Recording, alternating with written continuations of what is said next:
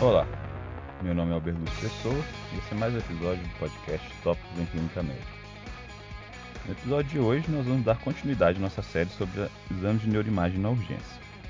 Hoje nós vamos falar sobre a neuroimagem nos pacientes com quadro de delírio 1.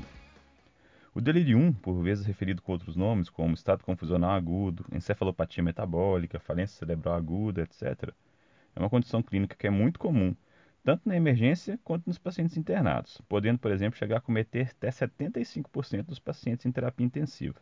A gente sabe que a presença de delírio 1 é associada por si só com o pior prognóstico para o paciente, levando a maior tempo de internação, maior pro probabilidade de institucionalização e até mesmo uma maior mortalidade. O delírio 1 ele é caracterizado como um quadro flutuante de alterações cognitivas, atencionais e até mesmo de nível de consciência, que geralmente tem uma evolução de horas a dias. Na grande maioria das vezes, esse quadro ele vai ser devido a alguma disfunção global do funcionamento cerebral secundária a múltiplas causas concomitantes. Geralmente são quadros sistêmicos, como condições médicas agudas, infecções, distúrbio eletrolítico, cirurgia, trauma, uso de medicamentos, etc. Uma tendência que é muito comum é associar essa disfunção global a causas primárias focais do sistema nervoso central, que na verdade são bem menos frequentes. Isso ajuda a gente a entender um pouco também de por que é tão comum as pessoas solicitarem um exame de neuroimagem nesses pacientes. Tem dados que mostram que até 67% dos casos de delírio 1 recebem um exame de neuroimagem. Apesar de esse exame ser frequentemente não produtivo, porque não consegue encontrar uma causa, que geralmente vai ser sistêmica, para o delírio 1. A título de analogia, seria mais ou menos como a gente pensar que em um paciente com uma taquicardia, nós iremos pensar principalmente em uma arritmia primária e não que seja uma taquicardia secundária, por exemplo, um quadro sistêmico como uma sepse.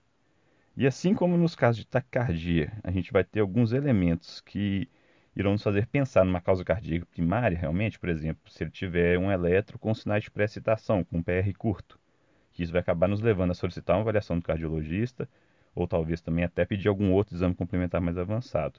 No delírio 1, a gente vai ter também alguns marcadores que vão indicar a probabilidade de uma lesão primária do sistema nervoso central, e, portanto, achar, é, aumentar o achado diagnóstico de, uma, de um exame de neuroimagem eventualmente feito. O guideline da SIGN de 2019, por exemplo, faz uma recomendação forte para que a tomografia não seja realizada de rotina em todos os pacientes com delírio 1, e cita algumas situações clínicas onde que se deve sim considerar a sua realização. Seriam basicamente quatro situações. Primeiro, seria o paciente com delírio 1 que apresenta algum sinal focal, uma hemiparesia, um papiledema ou uma afasia.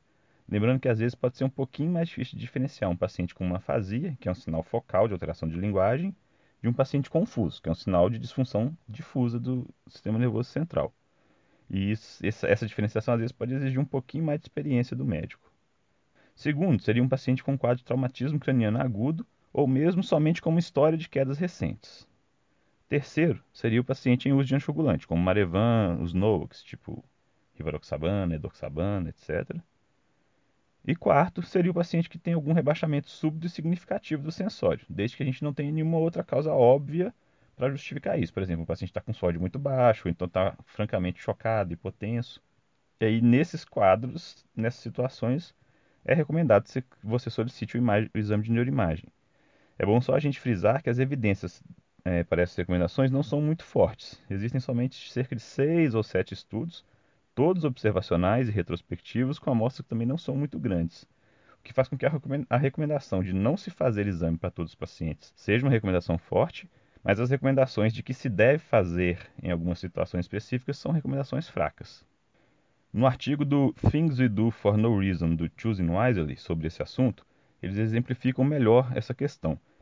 É, em geral, a realização de neuroimagem nos pacientes com delírio 1 mostra uma possível causa do quadro em 10 a 14% das vezes, ou seja, 1 a cada 7 a 10 pacientes vai ser útil realizar o exame.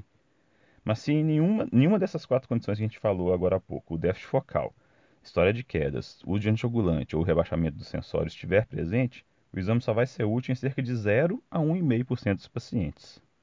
Outro ponto importante a se considerar também é o custo financeiro de realizar esses exames e os potenciais danos, pois frequentemente é, eles, os pacientes precisam ser sedados para poder realizar uma tomografia ou uma ressonância, e essa sedação pode acabar piorando o quadro do delírio 1 em si. Outras vezes também a tomografia, por exemplo, ela pode não ser conclusiva, levando à necessidade de fazer investigações até mais caras e mais complexas. O, um trabalho interessante que é citado pelo pessoal do Choosing Wisely é um, uma coorte onde 220 pacientes é, com delirium foram submetidos à tomografia e ela só foi diagnóstica em 3, ou seja, 1,36% dos pacientes que não tinham nenhum daqueles quatro fatores de risco que a gente falou. Mas ela foi duvidosa em 4 pacientes, ou seja, 1,8%, o que levou à necessidade de extensão de propedêutica e no final das contas acabou não mostrando nenhuma alteração útil, só tinha alterações crônicas que não justificavam o quadro de delírio 1. É considerado ainda como uma boa prática e razoável a gente realizar o exame de neuroimagem naqueles pacientes com alta probabilidade de lesões expansivas. Por exemplo, paciente com câncer de pulmão conhecido, com alguma, algum quadro de imunodeficiência também conhecido, ou então naqueles pacientes com quadros atípicos, que não estejam melhorando com o tratamento do delírio 1 ou, e que não se tenha encontrado nenhuma outra causa para esse delírio 1.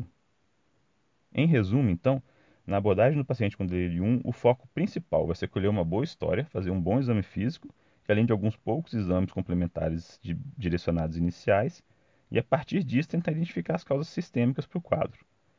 Em pacientes que se apresentem com algum déficit focal, com história de quedas, ou, ou, ou TCE, em uso de anticoagulantes ou com rebaixamento súbito sensório, aí sim você deve considerar é, realizar o exame de imagem inicialmente.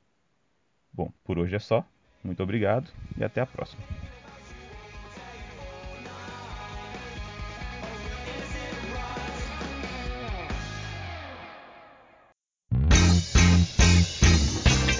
Você que está aí acompanhando Tópicos. Para não perder nenhum episódio, assine o nosso podcast no Spotify, Apple Podcasts SoundCloud ou seu agregador preferido. E toda semana você receberá um aviso de um novo episódio lançado. Aproveita e deixa também uma avaliação nossa por lá. O arroba Tópicos Podcast é o nosso canal de interação no Instagram, onde publicamos material extra, quiz para ajudar a consolidar as informações e você pode deixar seu comentário ou sugestão de temas. Lembrando que o podcast é uma ferramenta de orientação educacional e informação, não substituindo uma recomendação de saúde ou diretriz de condutas. Obrigado e até o próximo episódio.